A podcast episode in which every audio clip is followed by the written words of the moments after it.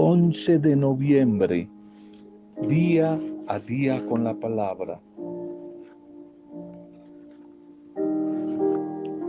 Busquemos conquistar el hábito de la acción después de la interiorización, del guardar silencio, de la meditación, que eso nos mueva a la acción.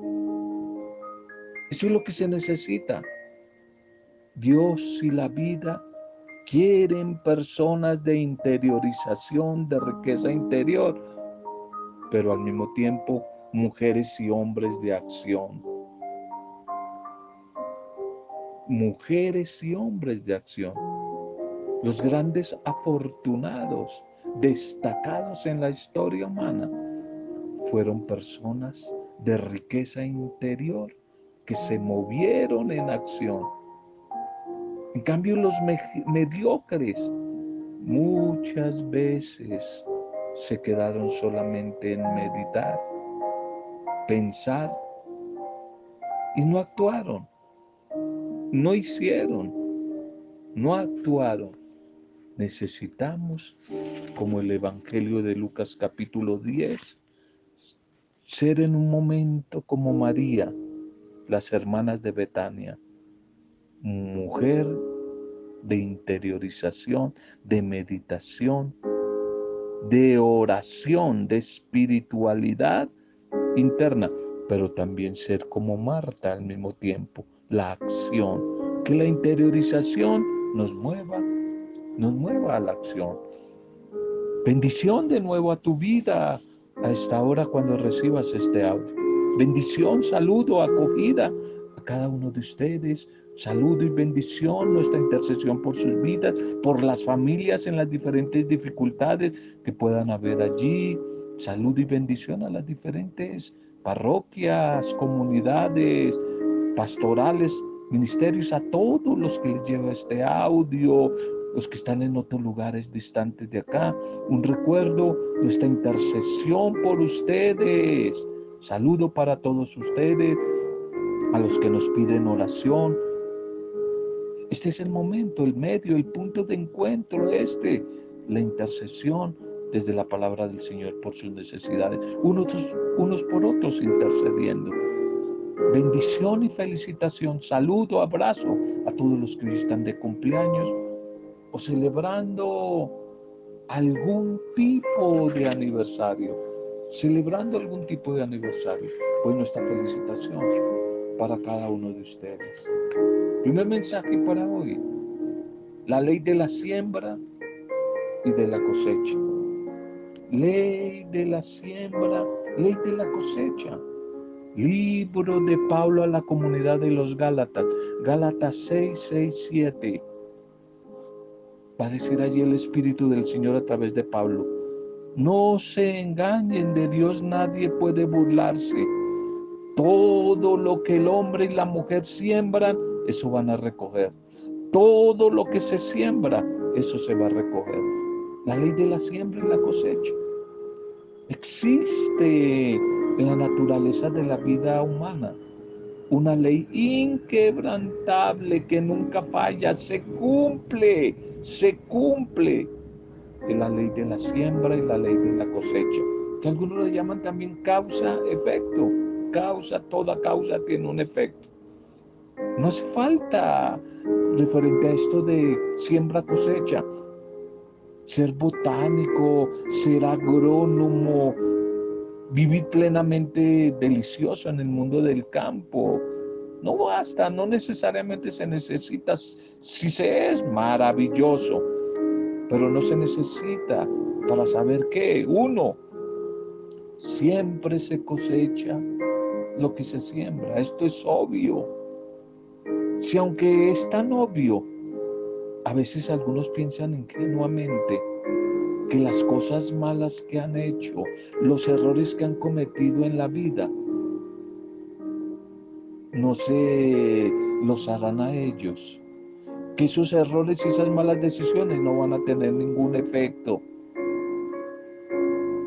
Que no, no va a pasar nada con todas esas malas decisiones y errores con H, horrores que cometieron en la vida. Algunos piensan que nada va a pasar con eso. Ojo, cuidado, estás equivocado, equivocada si piensas así. Debes saberlo. Siempre cosecharás. Tiene que ver con el futuro, mañana, lo que has sembrado. Tiene que ver con el pasado y con el presente. Se cosecha lo que se ha sembrado, tanto lo bueno como lo malo. Si he sembrado bien bueno, no tengas miedo, eso vas a recibir. El problema es si he sembrado mal. He sembrado mal, voy a recibirlo. La causa de esa mala siembra que un día hice. Segundo, se cosecha más de lo que has sembrado. Siempre cosechas más de lo que has sembrado. Siempre que deposites un grano bajo la tierra y lo cuide, lo riegue, le eches agüita, lo podes. Eso se llama en el mundo bíblico discipulado, discipulado, cuidar, proteger, alimentar, regar, podar cuando haya por ahí una, una, una, ramita seca, fea, podar. Eso se llama discipulado. Siempre que haga eso, vamos a recoger no el solo granito que sembramos, sino miles, miles, miles. Un día sembramos un granito bajo la tierra y después recogemos es miles de granitos.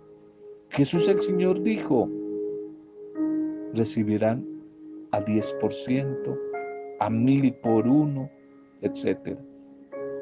De tal manera que lo que hagas en esta vida se te pagará con creces, más que multiplicado, más que multiplicado, sea positivo, sea bueno, o sea negativo, sea malo, también lo contrario. Tercero, no olvides, debes recordar que cosechas siempre para no recibir inmediatamente. No es de inmediatez, no es instantánea la cosecha como respuesta a la siembra, que no es inmediatamente, sino es en la próxima temporada.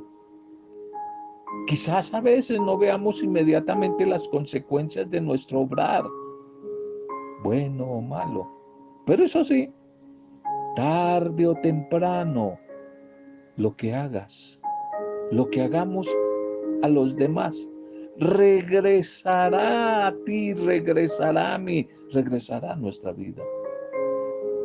Al comienzo parece que todo ha quedado en el olvido, todo ha quedado enterrado allí bajo tierra y que nadie nos ha visto.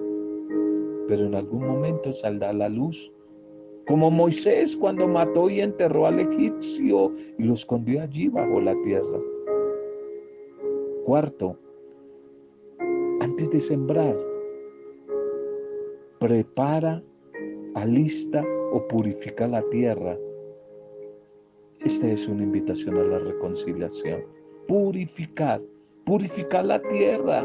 Yo no puedo meter la semilla en un chiquero, eh, en, un sitio donde es, es, arenera, donde no puedo. Necesito primero preparar la tierra, purificar, limpiar la tierra. Eso se llama una reconciliación, una invitación a reconciliarme. Si espero cosechas de bendición, necesito reconciliarme con el que la bendición Dios y en Dios con mi hermano, en Dios con la creación. Hemos herido y maltratado no solamente la vida del hermano, sino la vida de la creación.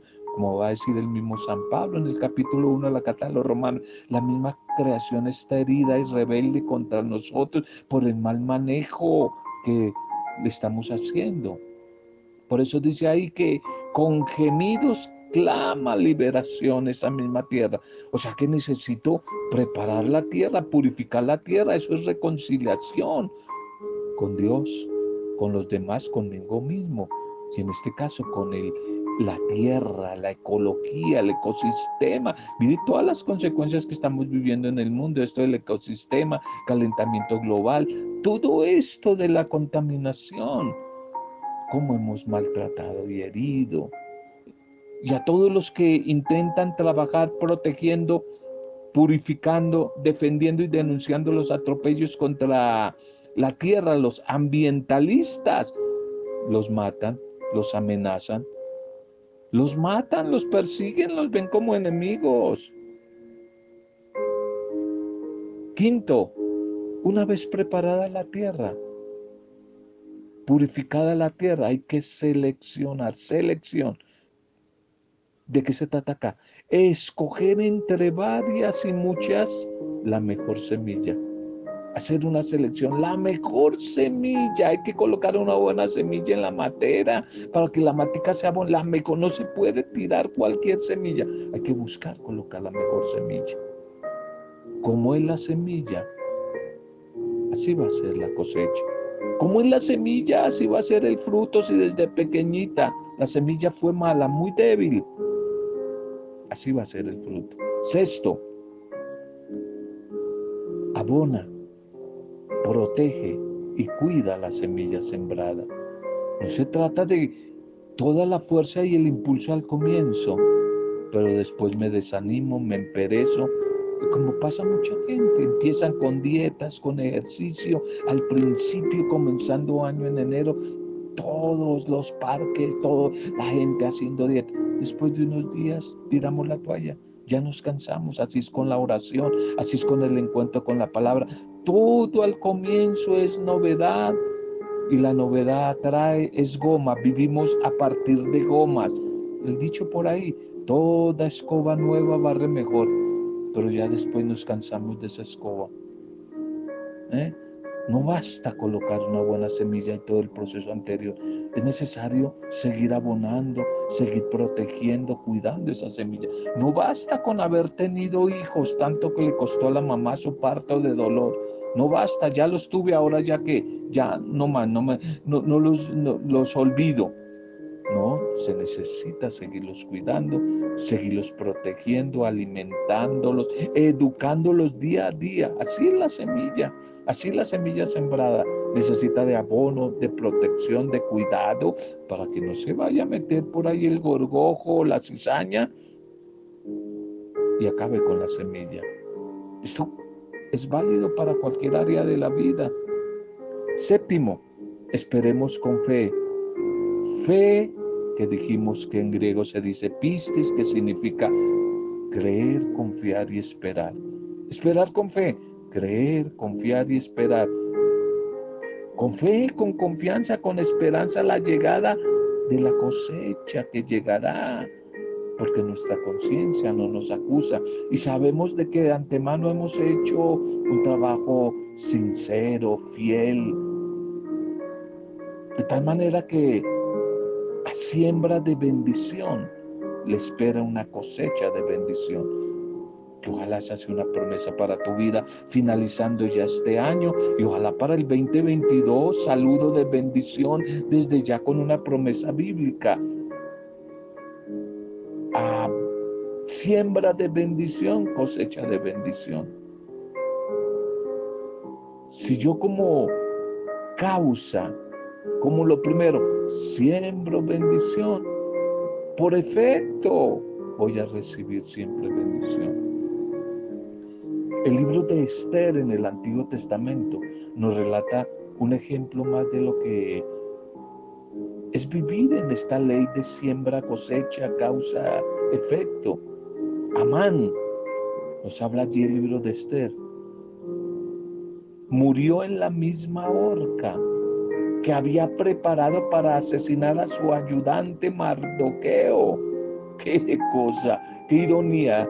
Este que era un líder como un rey, un monarca, pensó y preparó un lazo para ahorcar a Mardoqueo. Y resulta que qué paradójico, él murió en ese mismo, en ese mismo lazo. Jezabel, esa, la esposa del rey que era una perversa, una bruja terrible, quien planeó y ordenó la muerte de Nabot, allí en Primera Reyes 21, y de los profetas de Israel, la que persiguió a Elías por todo lado, esta bruja murió devorada por los perros, destruida por los perros, perros que ella utilizaba para destruir a los profetas. A los profetas, Elías se salvó de esto. Les mandaba una jauría de perros, de mastines, dice el, el salmista, y destruían a la persona, la mataban. Y esta bruja, Jezabel, murió asesinada por los perros. Segunda de Reyes, capítulo 9. Marco Aurelio, el gran emperador romano del siglo III después de Cristo, como muchos profesionales hoy, muchos eh, profesionales especialmente, no todos, menos mal que son poquitos, en la arquitectura, en la ingeniería civil, etcétera, en todo esto, por evitar costos. Este emperador por abaratar la obra, evitar costos, hizo una construcción barata, con malos materiales de segunda, sobre el conocido puente, un puente que estaban construyendo, se llamaba el puente Milvio. Pero él, este emperador Marco Aurelio, no se imaginaba que él mismo al inaugurarlo iba iba a pasar por allí. Y por su mala construcción, eh, él iba a inaugurar siendo el primero que pasara. Iba a caer en ese puente y se iba a ahogar. Pasó inaugurando el puente, mal construido, se cayó y se ahogó en el mismo puente. No lo olvidemos, nuestro mañana no será otra cosa que la recolección de lo que estamos sembrando en este mismo momento lo que tú eres hoy, así va a ser mañana. No esperes recoger para mañana algo que todavía no has sembrado. Nuestro mañana no será otra cosa que la recolección de lo que estamos sembrando en este mismo momento. Bien, nuestra liturgia, nuestra liturgia para este día. Titulemos el mensaje reflejo de la luz eterna. Reflejo de la luz eterna. Titulemos el mensaje para hoy. La primera lectura. Libro de la sabiduría. 722. Sabiduría 722, 8 al 1. Irradiación de la luz eterna y la sabiduría y es el espejo limpio de la actividad de Dios. Este texto de la primera lectura nos describe la naturaleza de la sabiduría. No lo olvides que en el mundo bíblico, en el mundo oriental, sabio no es el que sabe cosas, el que tiene ideas e información en la mente, sino el que sabe vivir, el arte de saber vivir. Y hoy nos describe esta naturaleza de esta persona enfatizando el carácter divino. De ahí viene la sabiduría de Dios. Ese carácter divino que hace esta sabiduría superior a todo conocimiento. Esta sabiduría es un reflejo de la luz eterna. La sabiduría comúnmente la relacionamos muchos con la acumulación de saberes intelectuales, almacenamiento de datos, habilidad intelectual, estudios, haber leído muchos libros. Pero el texto de esta primera lectura de hoy nos muestra que no es así, que la sabiduría es algo muy diferente. Se habla de la sabiduría como un reflejo venido de la luz eterna, es decir, de Dios. Por eso el autor sagrado refiere aquí 21 cualidades o características que distinguen esta sabiduría y que le confieren como un carácter superior al del conocimiento del mundo griego que quería imponerse en aquella época. Este texto es un, un hermoso poema a la sabiduría. Aquí se nota claramente la influencia del pensamiento griego que muestra, que alude, quiere aludir a realidades desconocidas para el mundo primitivo de la Biblia. Pero sin embargo, ese pensamiento griego no eclipsa la belleza de la sabiduría de la cultura judía. Al contrario, nos quiere mostrar con certeza de que Dios actúa en la humanidad, sin importar barreras culturales, ni de raza, lengua, ideología, religiones. Por eso aparecen estos 21 adjetivos que se van a usar para describir la sabiduría misma. No es un número casual, sino que es la repetición del número 7, que significa plenitud. Tres veces siete, que designa lo divino. En el texto encontramos una clara relación con la universalidad de la sabiduría. Miremos que el sentido siempre es el mismo. La sabiduría tiene como objetivo que las mujeres y los hombres vivan de acuerdo a Dios, como Dios quiere. Vivir Dios mente, vivir Jesús mente. Eso es la sabiduría. Un sabio no es aquel que conoce más, no es un erudito, un simple intelectual, sino una mujer, un hombre que sabe vivir, que sabe qué hacer con la vida, que aprovecha los talentos, los recursos que tiene y que gobierna bien su vida, así como la sabiduría gobierna la totalidad de lo creado. Unidad, belleza, movilidad y buena para el hombre son las características básicas que este texto nos quiere dar sobre la sabiduría. La sabiduría es el mejor don que podemos apetecer. Una sabiduría que no solo es un simple sentido común y sensatez humana, que no es poco, no es que no sirva, sino que la sabiduría es algo más, es luz, luz que impregna nuestra visión de las cosas, de los acontecimientos, realidades, viéndolo todo desde la óptica de Dios. Hay personas sencillas, campesinas, nunca fueron a una academia, a una institución, muchas veces ni siquiera saben leer ni escribir, pero poseen una enorme sabiduría. Mientras que otros tal vez pisan y pisan facultades, aulas, se jactan, se afanan de tanto conocimiento, tantos talentos, pero no son sabios. El salmo de hoy es el salmo 118-119. Tu palabra, Señor, es eterna, es el responso del orante. Tu palabra es eterna.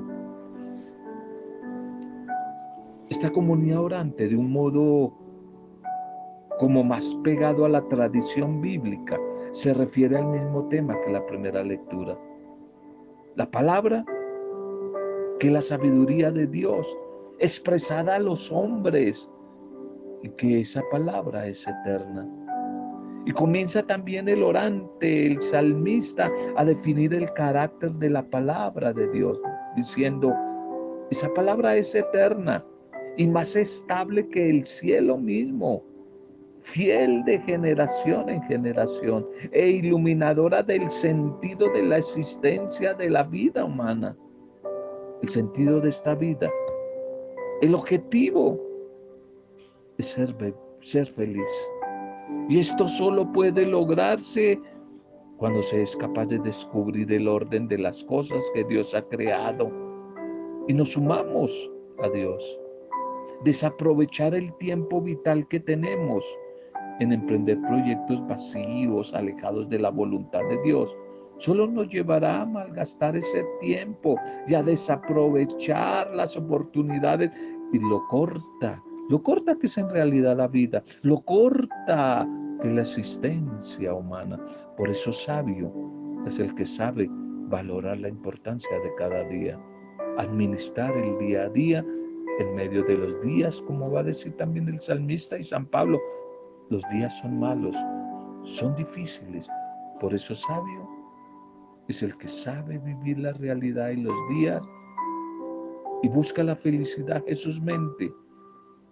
Sabe vivir sabiamente desde Jesús. Eso es ser feliz. El Evangelio para hoy. Lucas 17, 20, 25. Lucas 17, 20, 25. El reino de Dios está en medio de ustedes, va a decir el Señor Jesús. El, rey, el reino de Dios está en medio de ustedes. Los fariseos aquí aparecen con una pregunta que los inquieta. ¿Cuándo va a llegar el reino de Dios? Lo que no sabían ellos es que el reino de Dios no tiene nada que ver con el espectáculo o el show que montaban ellos, al igual que hoy algunas iglesias que han hecho de sus cultos un Hollywood, un show, un espectáculo de luces, cámara, acción. No, no es un show. El reino de Dios ya estaba entre ellos. Lamentablemente no lo reconocen. No se dan cuenta que el reino de Dios, que es Jesús, está ahí. No lo reconocen porque lo relacionan con un evento futuro, un evento espectacular. En cambio, Jesús responde refiriéndose al presente. El reino de Dios ya está, es el mismo. Y otro detalle que impide el reconocimiento del reino es la asociación de ese reino con el poder, con la gloria, con la majestuosidad, con la ostentación del mundo. El reino de Dios, que es Jesús, está siempre entre nosotros, está allí en el corazón de cada creyente que se ha convertido, en cada mujer y hombre que se atreve a escuchar su palabra, su voz, y que se lanza a poner en práctica el proyecto de Él, esa palabra recibida. El reino entonces es la misma presencia de Jesús actuando, transformando el corazón humano y colocándolo en movimiento. Ese es el reino de Dios que se manifiesta al modo de la levadura y de la semilla. Allí en lo sencillo, sin hacer mucha bulla, en lo humilde, en el silencio casi imperceptible, eh, en lo micro, en la pequeñez, en el dolor, en el sufrimiento, porque el reino de Dios es cruz en Jesús.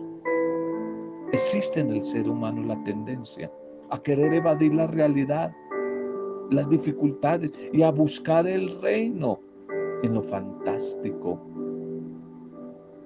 en lo eh, espectacular, en lo irreal. Jesús en cambio dice que primero es necesario que el Hijo del Hombre padezca cruz y sea rechazado por esta generación. Se llega a la gloria después de haber pasado por el sufrimiento, por la tempestad, por el dolor. Ese es el reino de Dios.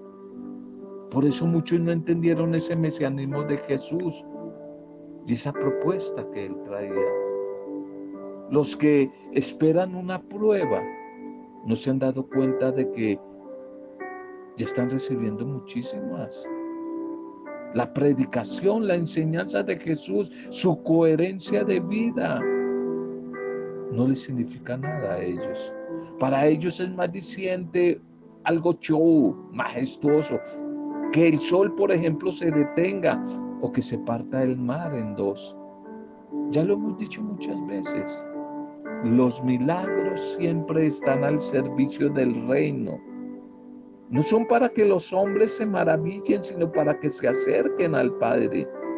Jesús no busca arrancar aplausos, ni quiere que las mujeres y los hombres tengan su mirada fijada en lo que sale de lo normal.